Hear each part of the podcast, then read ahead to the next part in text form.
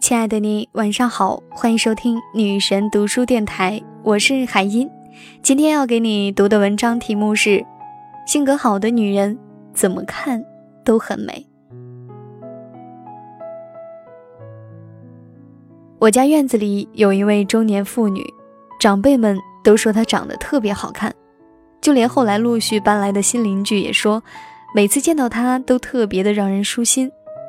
可我看了看她的模样和身材，并没有特别突出的美啊。后来有位阿姨告诉我，她呀其实长得不算标致，就是脾气特别好，不仅对自己的家人好，还对街坊邻居特别温和，从来都是轻言细语，有话好好说，从不咄咄逼人，让人感觉很好相处。比如有一次，她买了一件新衣服，正准备出门上街。可不巧的，三楼上的王奶奶生活习惯不大好，以为楼下没人，就随手往窗外扔垃圾，正好落在了她的新衣服上。王奶奶一看，居然把东西砸向了她，连忙下楼道歉。可她却没说一句难听的话，而是跟王奶奶说，她知道王奶奶腿脚不利索，家里就她一个人，于是还主动跟王奶奶说，下一次垃圾堆多了，她上楼帮她倒。还有一次，他正在家里用电脑写工作报告，可楼下的邻居不小心把电表的线头断错了。大晚上的，专业的维修工人也没有，非要等第二天才行。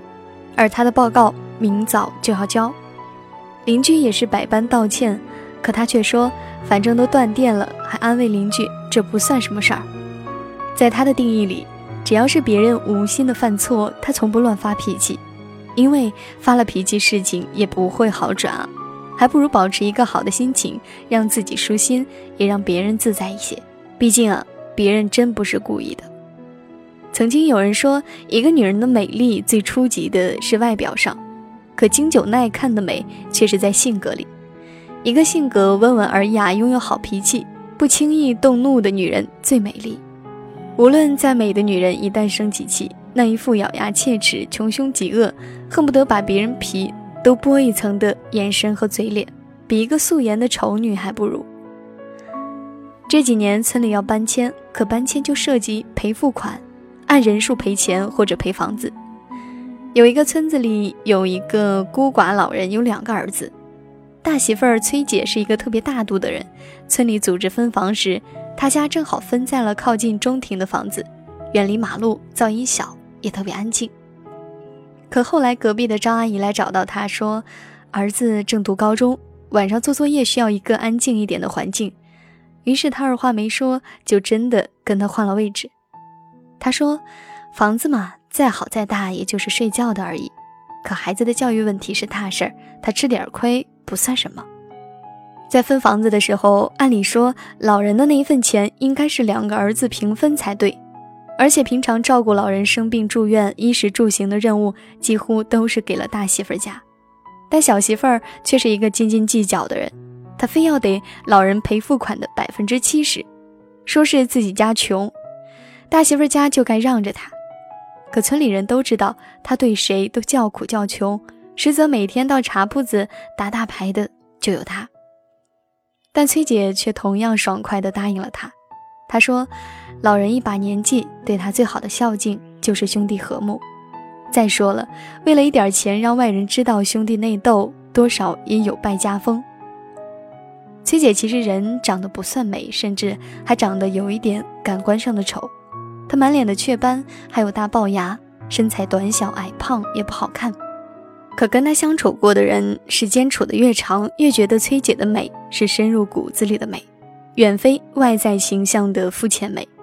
相比于那个整天浓妆艳抹、身材高挑的儿媳妇，崔姐的美从来都不逊色于她，甚至是远超她。一个女人美不美，其实性格是关键。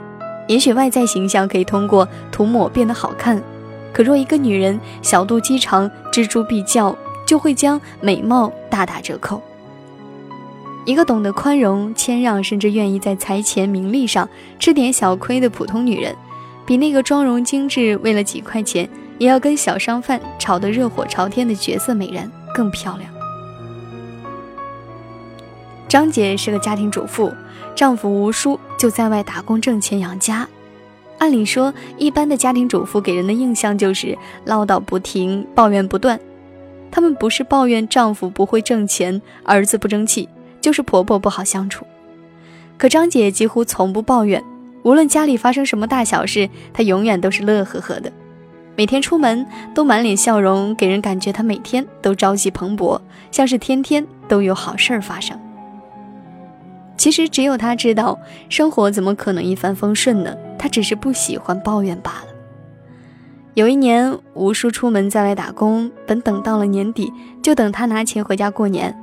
可吴叔那年不仅颗粒无收，还赔了不少老本，因为工地上的老板居然携款逃走了。可回了家，张姐不但没抱怨，还说只要人平安，还是好事。还有一年，他儿子中考毕业，本来那年儿子成绩考得不错，可因为填报志愿时不小心填错了，选了一个二流高中。儿子本准备回家被母亲批斗一顿，可张姐说只要努力，二流的高中一样可以考入一流的大学。后来她老公吸取了教训。找的工作都是安全可靠又能按时结算工资的，而他儿子呢，也更是像有考神助力。高考那年，他真考上了好的大学。大家都说张姐命好，好事不断。其实哪是她命好啊？她无非是把抱怨的时间用来鼓励家人，把抱怨的精力用来努力改变现状，把抱怨的情绪化解为积极的心情。张姐如今已经是五十多岁的年纪了，虽然她已经是满脸皱纹，而且由于她是家庭主妇，更是生活在柴米油盐里，她身上浸染了岁月的风霜，留下了年龄的痕迹。可她真正的美却没因这外在的容貌摧毁，而且她的老公儿子还说，她长得比年轻的时候还要美了。其实，一个女人的美貌是首先通过别人看见的外在形象而决定的。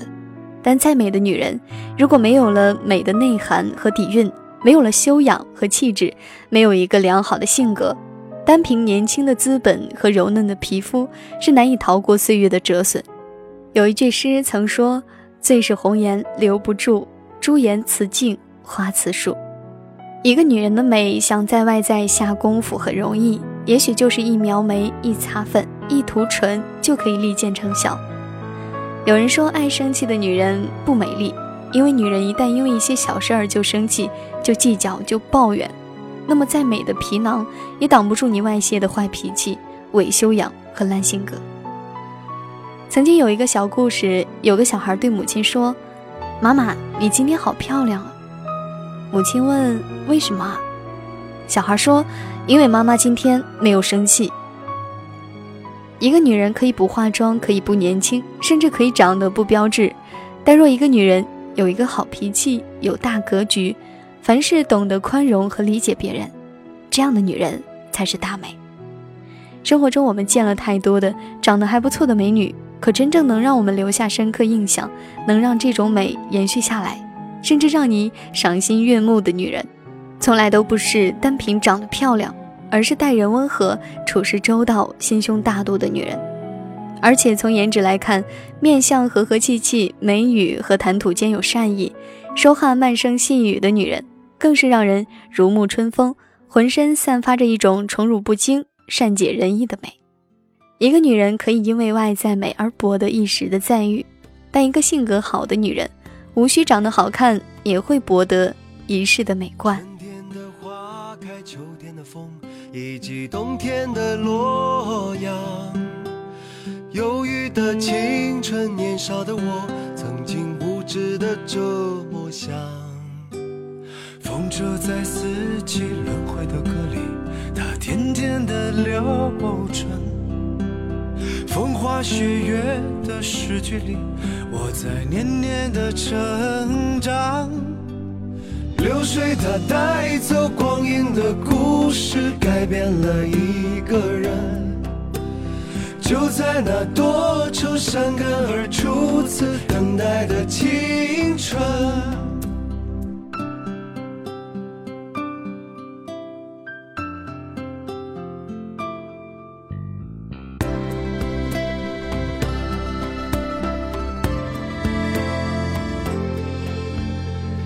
黄的相片，古老的信，一句褪色的圣诞卡。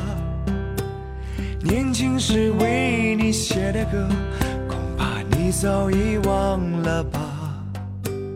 过去的誓言，就像那课本里缤纷的书签，刻画着多少美丽的诗，可是终究是一阵烟。流水它带走光阴的故事，改变了三个人。就在那多愁善感而初次流泪的青春，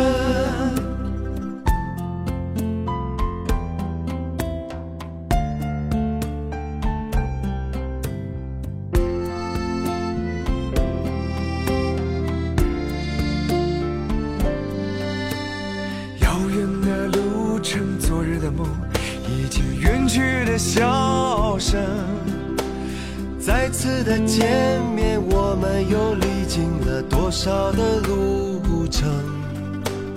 不再是旧日熟悉的我，有着旧日狂热的梦；也不是旧日熟悉的你，有着依然的笑容。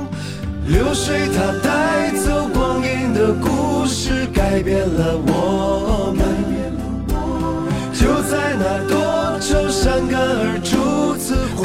的青春，流水它带走光阴的故事，改变了我们。就在那多愁善感而初次回忆的青春。